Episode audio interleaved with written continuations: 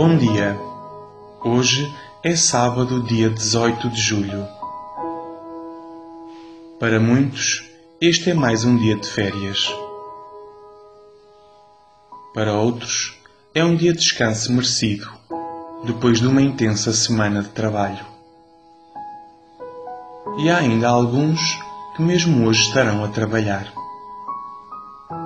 É uma enorme alegria que todos nos possamos fazer conscientes de que Jesus está com cada um neste dia, desejando que o vivamos mais perto dele.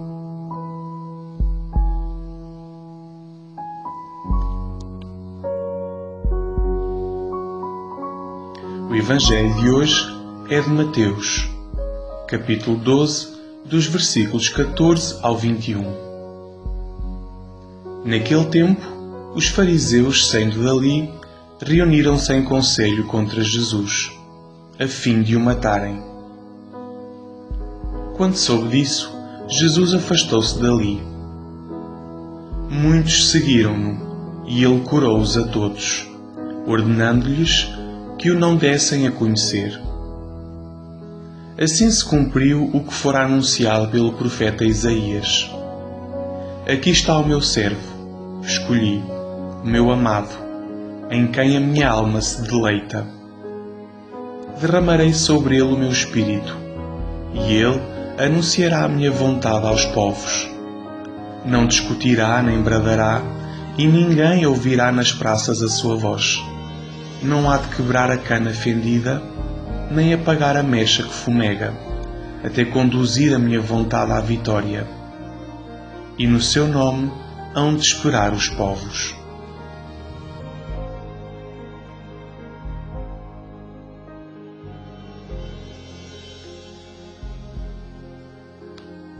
Primeiro aspecto que me chama a atenção nesta leitura é o facto de Jesus curar a todos os que o seguiam. O Evangelho fala a todos, não diz apenas aqueles que o seguiam mais de perto, ou apenas os seus prediletos.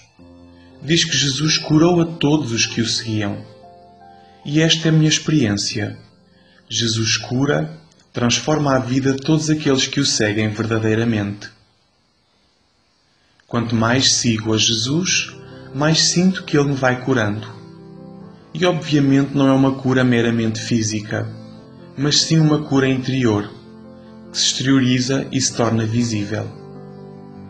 Sinto que pouco a pouco vai saciando e preenchendo o meu coração, tornando-me mais livre, mais autêntico, mais misericordioso com os outros, mais otimista e mais feliz. Não podemos seguir verdadeiramente Jesus e permanecer iguais. Se não notamos nenhuma diferença em nós, devemos questionar-nos se estamos a seguir as autênticas pegadas de Jesus.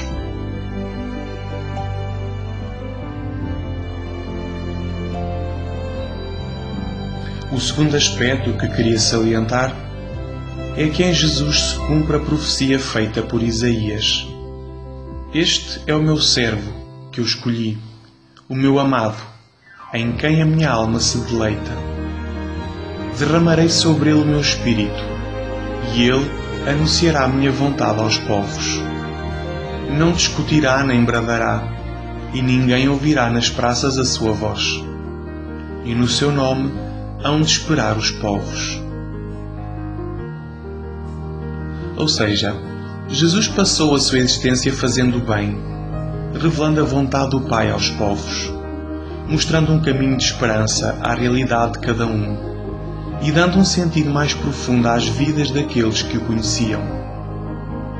No entanto, chama-me a atenção o facto de os fariseus se reunirem para planearem a sua morte.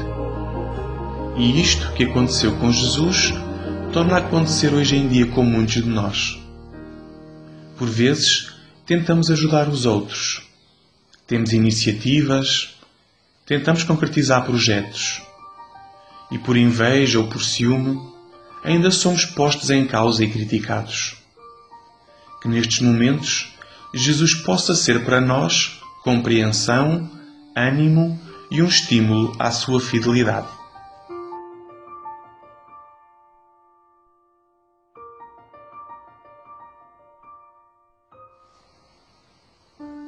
Esta profecia podemos acolhê-la como o sonho de Deus para as nossas vidas. Tu és o seu servo, aquele que Deus escolhe hoje, aquele a quem Ele hoje quer derramar intensamente o seu amor. Deus alegra-se com a tua vida e Ele derramará sobre ti o seu Espírito, para que anuncies aos povos a sua vontade. Oxalá possamos abraçar este convite que nos faz, de modo que a sua presença seja real e visível através das nossas vidas. Por fim, na véspera do Dia da Ação de Graças da família Verbundeiro, partilho convosco uma música que diz precisamente isso. Somos família de Deus. Que ao longo deste dia possamos também reconhecer que não é fácil construir e ser família, mas que esse é o sonho de Deus e por isso devemos lutar por ele. Somos família de Deus.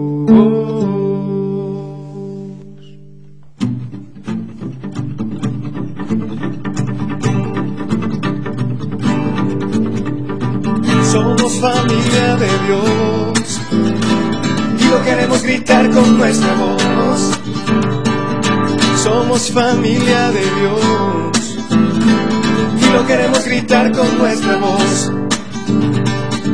Hogares con esperanza, familias con ilusión, donde se tiene confianza, su amor se esparce como una erupción. Familias donde hay problemas, pero lo saben vivir, aunque sean duras las penas, su fe en Jesús les hace resistir. Somos familia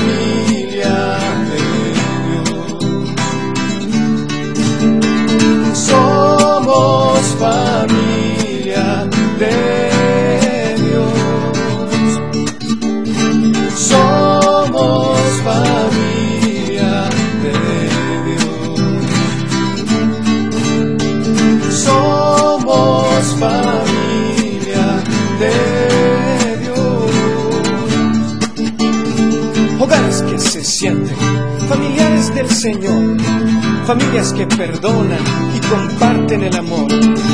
Hogares muy unidos donde hay comunicación y saben que la fuente será siempre la oración. Hogares que le ponen ritmo y vida al moribundo que no tiene fe. Confiando siempre en el anuncio vivo del mensaje que tiene poder.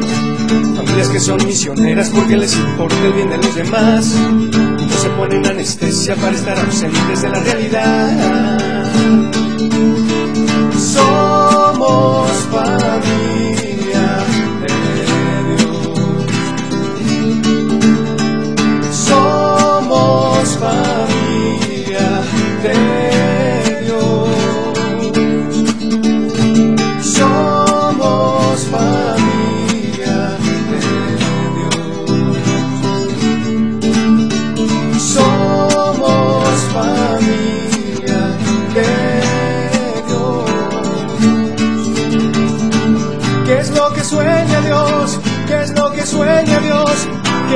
sueña Dios con la familia?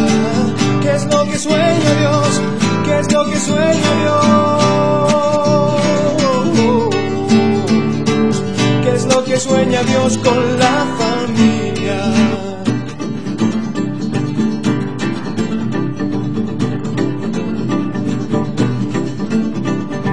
Somos familia de Dios.